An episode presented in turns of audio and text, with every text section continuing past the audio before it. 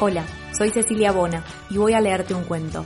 Si te gusta, seguime en las redes sociales, donde promuevo el placer por la lectura. Búscame en Instagram, Facebook, Twitter y YouTube como Por qué leer OK.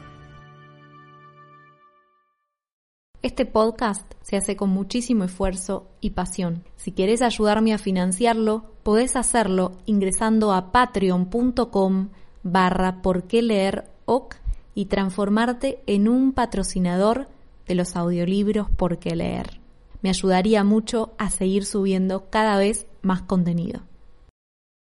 ¿Cómo se divertían? Isaac Asimov. Este cuento fue publicado por primera vez en 1951 e integra la antología Con la Tierra nos basta de 1957. Marsh incluso lo escribió aquella noche en su diario, en la página encabezada con la fecha 17 de mayo de 2157. Hoy, Tommy ha encontrado un libro auténtico. Era un libro muy antiguo. El abuelo de Margie le había dicho una vez que, siendo pequeño, su abuelo le contó que hubo un tiempo en que todas las historias se imprimían en papel. Volvieron las páginas amarillas y rugosas y se sintieron tremendamente divertidos al leer las palabras que permanecían inmóviles en vez de moverse como debieran sobre una pantalla. Y cuando se volvía a la página anterior, en ella seguían las mismas palabras que se habían leído por primera vez. ¿Será posible? comentó Tommy. Vaya despilfarro. Una vez acabado el libro, solo sirve para tirarlo, creo yo. Nuestra pantalla de televisión habrá contenido ya un millón de libros y todavía le queda sitio para muchos más. Nunca se me ocurriría tirarla. Ni a mí la mía, asintió Margie. Tenía once años y no había visto tantos libros de texto como Tommy, que ya había cumplido los trece. ¿Dónde lo encontraste? preguntó la chiquilla. En mi casa, respondió él sin mirarla, ocupado en leer. En el desván. ¿Y de qué trata? De la escuela. Margie hizo un mohín de disgusto. ¿De la escuela? Mira que escribir sobre la escuela. Odio la escuela. Margie siempre había odiado la escuela pero ahora más que nunca.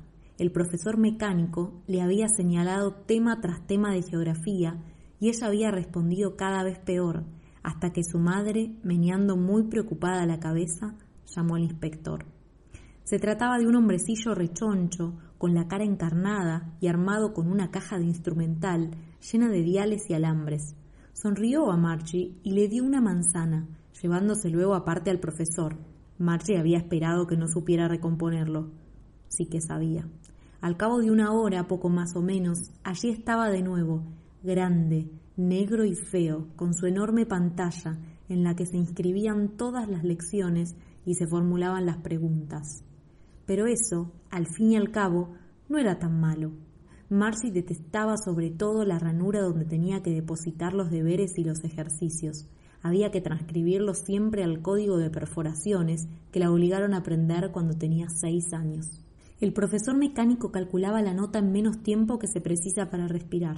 El inspector sonrió una vez acabada su tarea y luego, dando una palmadita en la cabeza de Marchie, dijo a su madre No es culpa de la niña, señora Jones. Creo que el sector geografía se había programado con demasiada rapidez.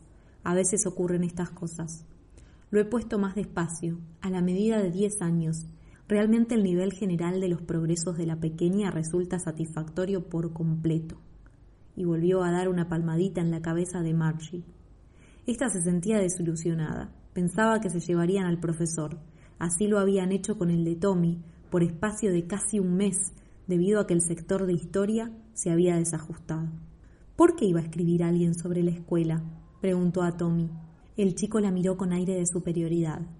Porque es una clase de escuela muy distinta a la nuestra, estúpida, el tipo de escuela que tenían hace cientos y cientos de años.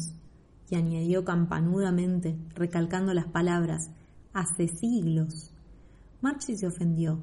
De acuerdo, no sé qué clase de escuela tenían hace tanto tiempo. Leyó por un momento el libro por encima del hombro de Tommy y comentó, de todos modos, había un profesor. Pues claro que había un profesor, pero no se trataba de un maestro normal, era un hombre. ¿Un hombre? ¿Cómo podía ser profesor un hombre? Bueno, les contaba cosas a los chicos y a las chicas y les daba deberes para casa y les hacía preguntas. Un hombre no es lo bastante listo para eso. Seguro que sí. Mi padre sabe tanto como mi maestro. No lo creo. Un hombre no puede saber tanto como un profesor. Apuesto a que mi padre sabe casi tanto como él. Margie no estaba dispuesta a discutir tal acerto, así que dijo No me gustaría tener en casa un hombre extraño para enseñarme. Tommy lanzó una aguda carcajada. No tienes ni idea, Marchie. Los profesores no vivían en casa de los alumnos, trabajaban en un edificio especial y todos los alumnos iban allí a escucharles. ¿Y todos los alumnos aprendían lo mismo? Claro, siempre que tuvieran la misma edad. Pues mi madre dice que un profesor debe adaptarse a la mente del chico o la chica a quien enseña y que a cada alumno hay que enseñarle de manera distinta. En aquella época no lo hacían así, pero si no te gusta, no tienes por qué leer el libro. Yo no dije que no me gustara, respondió con presteza Margie. Todo lo contrario, ansiaba enterarse de más cosas sobre aquellas divertidas escuelas. Apenas habían llegado a la mitad cuando la madre de Margie llamó. Marchie, la hora de la escuela. Todavía no, mamá, suplicó Marchie, alzando la vista. Ahora mismo, ordenó la señora Jones. Probablemente es también la hora de Tommy. ¿Me dejarás leer un poco más del libro después de la clase? pidió Marchie a Tommy. Ya veremos, respondió él con displicencia.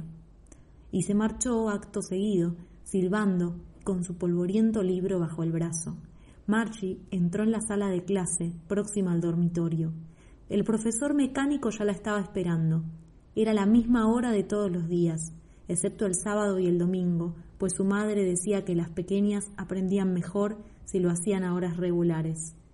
Se iluminó la pantalla y una voz dijo La lección de aritmética de hoy tratará de la suma de fracciones propias. Por favor, coloque los deberes señalados ayer en la ranura correspondiente.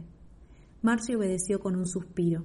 Pensaba en las escuelas antiguas, cuando el abuelo de su abuelo era un niño, cuando todos los chicos de la vecindad salían riendo y gritando al patio, se sentaban juntos en clase y regresaban en mutua compañía a casa al final de la jornada.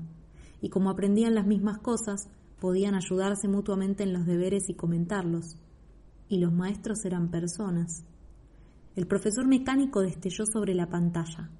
Cuando sumamos las fracciones una mitad y un cuarto, Marcie siguió pensando en lo mucho que tuvo que gustarle la escuela a los chicos en los tiempos antiguos.